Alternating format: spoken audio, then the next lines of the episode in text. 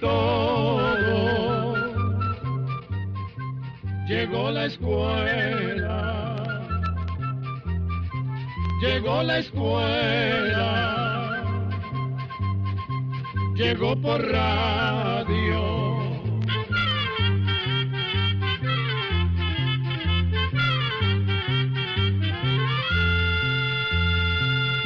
Oigamos la respuesta. Es el programa que les trae a ustedes el Instituto Centroamericano de Extensión de la Cultura, ICQ. Amigos, bienvenidos a otro espacio de Oigamos la Respuesta, que usted nos honra con su sintonía. Saludos y muchas gracias por su sintonía. Este nuevo programa vamos a iniciarlo con una consulta que nos hace una estimable oyente quien nos escribe desde la provincia de Alajuela, en Costa Rica. Y nos dice, tengo 65 años, quisiera algún remedio casero para los hongos de las uñas de los pies, porque se me ponen negras y abultadas.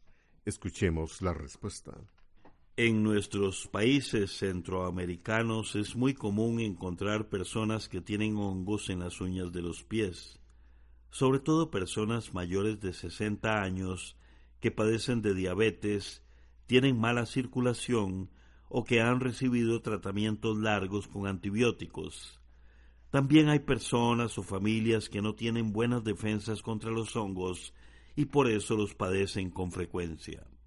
El problema con los hongos es que una vez que el hongo aparece en la uña es muy fácil que se pase al resto y una vez que aparecen son difíciles de eliminar y aunque se eliminen, a menudo vuelven a aparecer. Es importante saber que los hongos se desarrollan en lugares calientes y húmedos, de manera que para combatirlos es importante lavarse muy bien los pies, secárselos muy bien y ponerse talco. Además, se deben usar zapatos que permitan la ventilación. Por esa razón no conviene usar zapatos apretados y de materiales sintéticos como el plástico, porque el pie se calienta, suda y entonces el pie permanece húmedo. Tampoco se deben compartir las tijeritas o corta uñas porque los hongos se pasan fácilmente de una persona a otra. Incluso no se debe usar el mismo corta uñas para cortar las uñas infectadas y luego las uñas sanas. También es muy importante desinfectar la pileta de la ducha con cloro. Precisamente el cloro es uno de los tratamientos caseros que se recomiendan para combatir los hongos de las uñas de los pies. Se recomienda ponerse una gota de cloro sobre la uña afectada después de haberse lavado y secado bien los pies. Hay que tener cuidado que el cloro caiga solo sobre la uña y no en la piel, porque podría quemarla. Esto se debe hacer regularmente durante unos seis meses. Otro remedio casero para los hongos de las uñas de los pies consiste en hacer una pasta con bicarbonato de sodio y agua. Esta pasta de bicarbonato de sodio y agua se pasa con un algodón primero sobre las uñas sanas y después con otro algodón sobre las uñas afectadas. El remedio se deja puesto unos minutos y después se lavan y secan los pies como de costumbre. En las farmacias también usted puede conseguir medicamentos muy buenos para tratar esos problemas de los hongos de los pies. Los que dan mejores resultados son los que contienen sustancias llamadas ketoconazole y miconazol.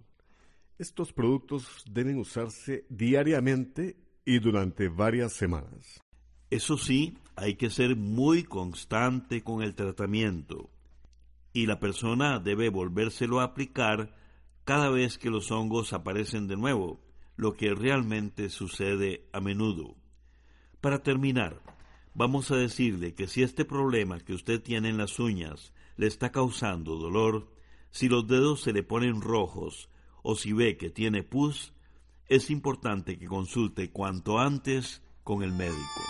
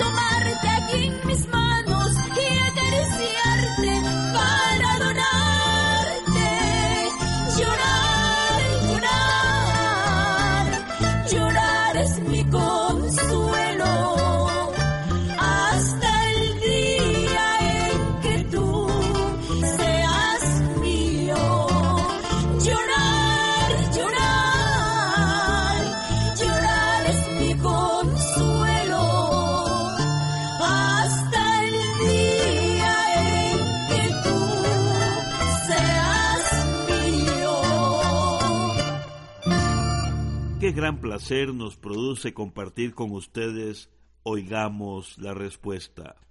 Gracias por su atención y gracias también a este medio de comunicación. La señora Mercedes Mora Gutiérrez nos llamó por teléfono desde Turrialba, en Costa Rica, y nos dice lo siguiente. Tengo una hija de once años y quiere saber dónde tienen los oídos los patos. Teníamos unos patos y nunca pudimos localizarles los oídos.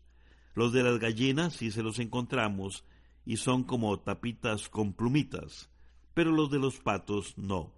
Oigamos la respuesta. En primer término, permítanos decirle, doña Mercedes, que nos alegra mucho saber que su hija es curiosa y que observa y se hace preguntas interesantes sobre los animales que tienen en su casa. Y más nos alegra que usted se tome el trabajo de escribirnos para que ella pueda aprender sobre lo que le llama la atención. Ojalá todos los padres hicieran lo mismo, porque esto realmente estimularía a los niños a querer aprender más y a buscar las respuestas a sus dudas e inquietudes. Los patos, al igual que las otras aves, sí tienen oídos y escuchan bastante bien. Lo que no tienen son orejas como las que tienen los animales mamíferos, que son los que se alimentan con la leche de la madre, como los perros, los gatos, los conejos y tantos otros animales mamíferos que existen. Pues bien, resulta que para poder oír, los patos tienen dos hoyitos que se encuentran a los lados de la cabeza, hacia abajo del ojo, y un poco hacia atrás del mismo, o sea, del ojo. Estos hoyitos no se pueden ver fácilmente a simple vista, porque son muy pequeños y están tapados por unas plumitas especiales que son duras. Estas plumas sirven para proteger el oído, pero no impiden el paso del sonido. Para poder ver dónde están los oídos de los patos, habría que separar con mucho cuidado estas pequeñas plumas.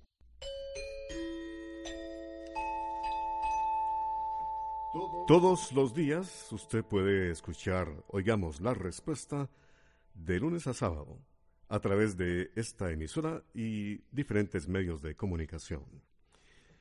Vamos a continuar con la pregunta que nos envía el señor José Luis Sánchez. Don José Luis nos escribe desde Coclé, en Panamá, y nos pregunta, ¿qué países tienen más minas de oro?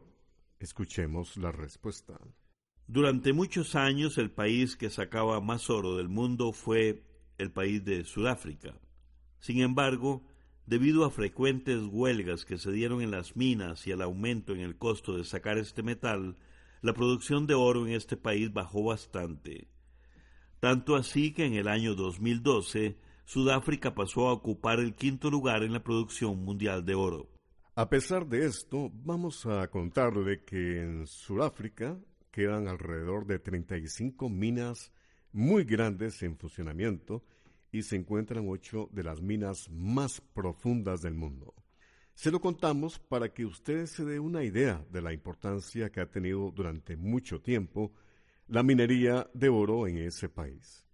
Sin embargo, en ese mismo año, es decir, en el 2012, China lo superó por mucho, convirtiéndose así en el mayor productor de oro del mundo. China sacó en ese mismo año, el 2012, 403 toneladas de oro. El segundo lugar lo ocupó Australia, que sacó 253 toneladas.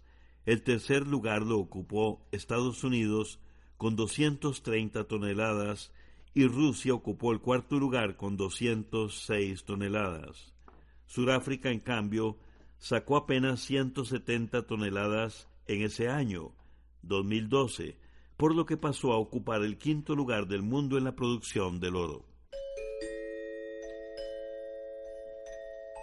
Don Harley Salazar vive en San Vito de Cotobruz, en Costa Rica.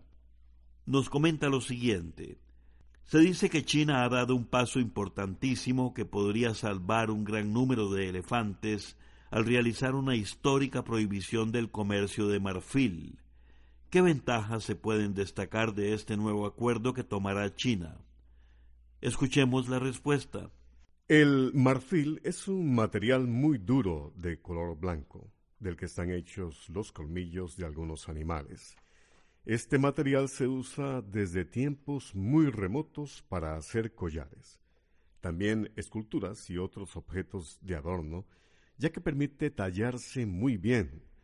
Tradicionalmente el marfil se obtiene de los colmillos de las morsas, hipopótamos y elefantes. Los elefantes han sido muy perseguidos por tener colmillos muy grandes y porque el marfil es de muy buena calidad. El marfil se vende a muy buen precio. Por esto, a pesar de que es prohibido cazar elefantes, siempre hay cazadores que los matan para quitarles los colmillos. Esto ha traído una seria disminución de elefantes, sobre todo en el territorio africano. China siempre ha comprado marfil, pero en los últimos años, en los últimos tiempos, debido al crecimiento de la economía en este país y de que su venta era legal, el comercio de marfil había crecido mucho. Afortunadamente, el 30 de diciembre del 2016, China anunció la prohibición del tráfico de marfil. Esta prohibición se irá poniendo en práctica poco a poco porque en ese país el tallado de marfil tiene una larga historia. Se espera que para el 31 de diciembre del año 2017 ya esté completamente prohibida la fabricación y venta de productos hechos de marfil en todo el territorio chino. Con esta medida se hará más difícil para los mercaderes de marfil encontrar clientes y respaldará otros esfuerzos que se están haciendo en otros países para detener la caza de elefantes en África.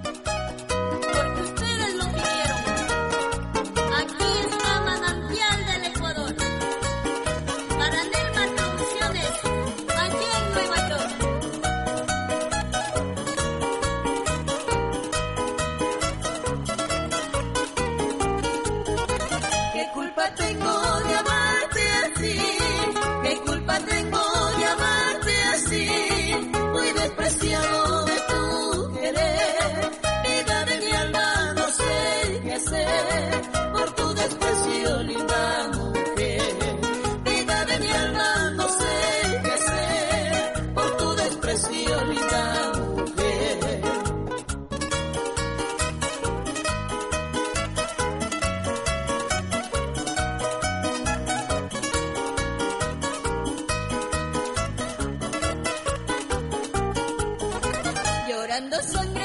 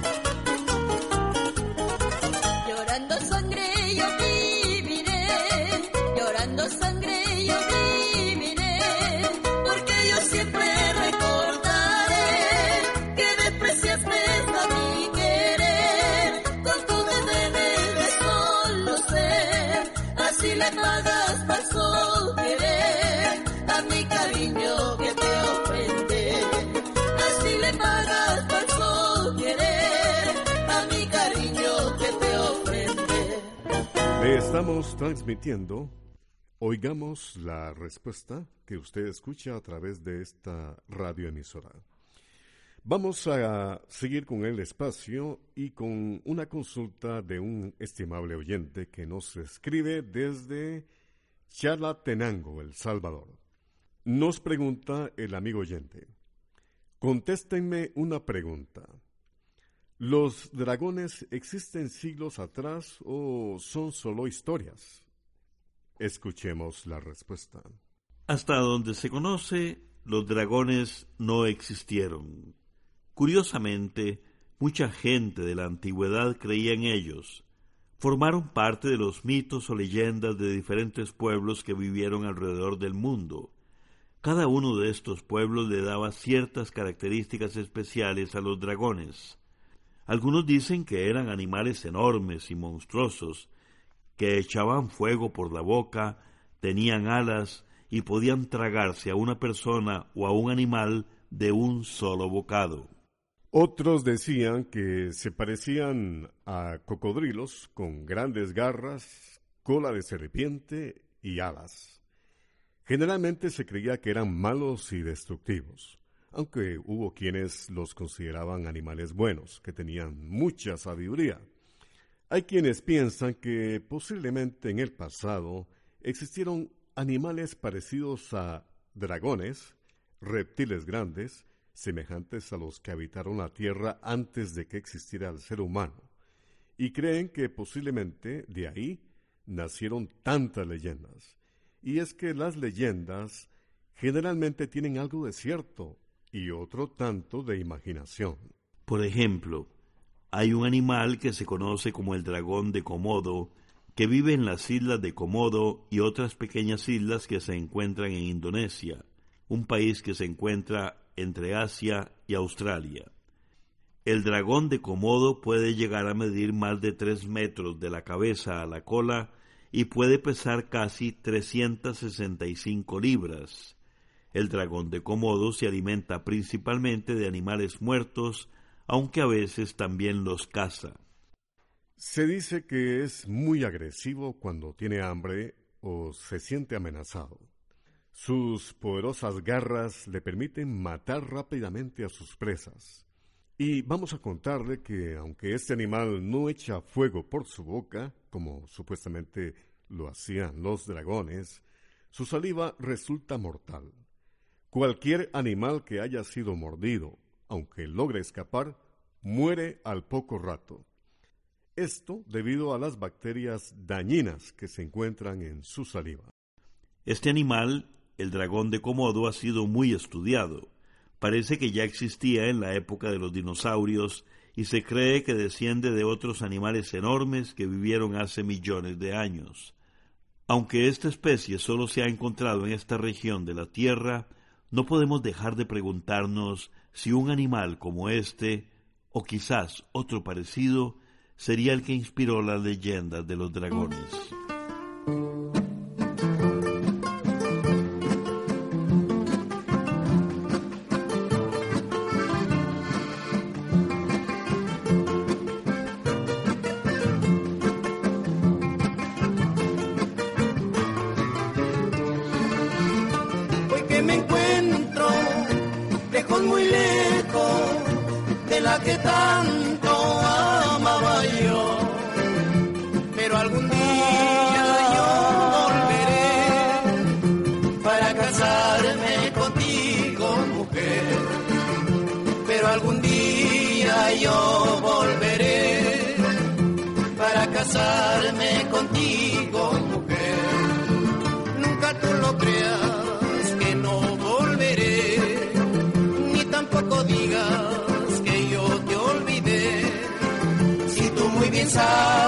Que siempre te he querido, que nunca en la vida yo te dejaré. Si tú muy bien sabes que siempre te he querido, que nunca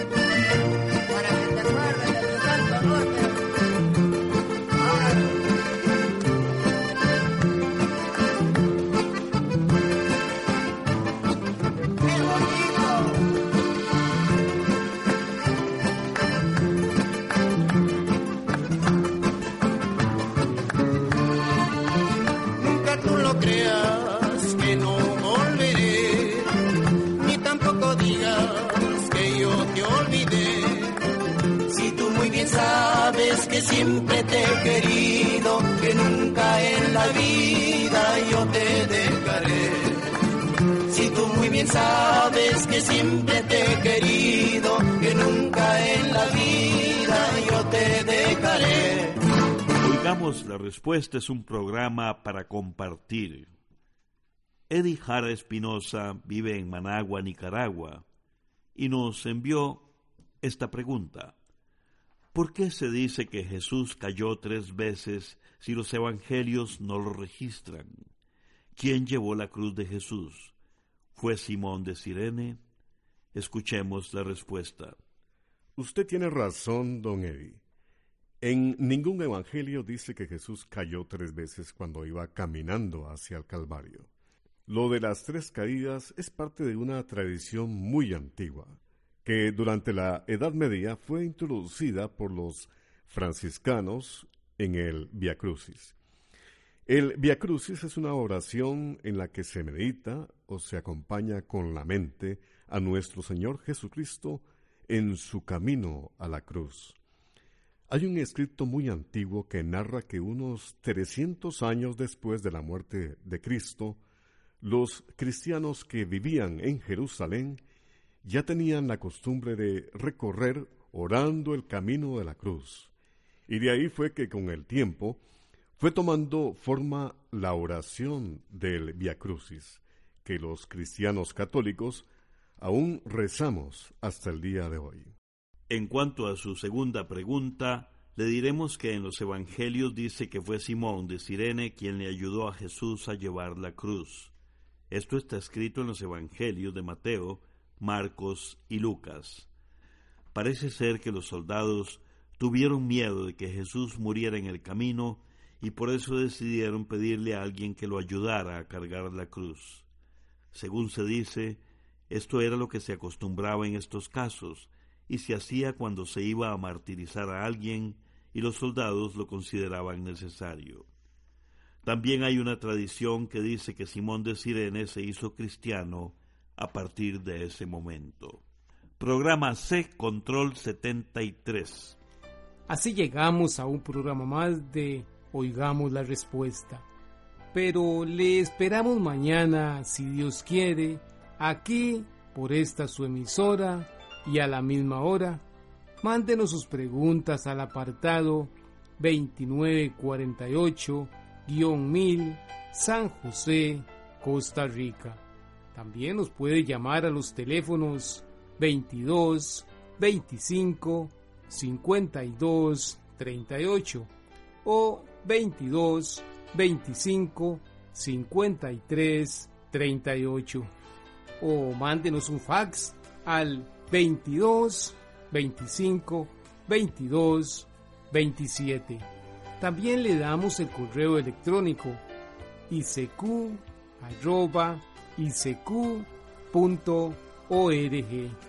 Celo de letreo icecu.org.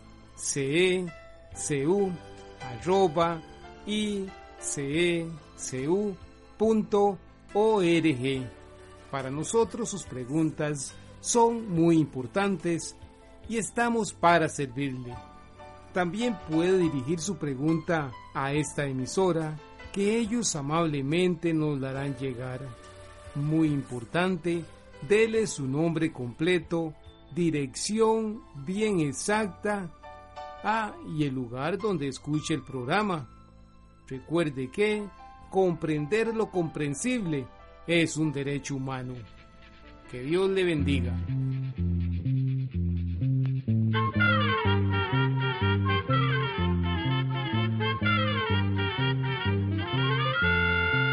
Llegó el momento de despedirnos. Se va a la escuela, se va cantando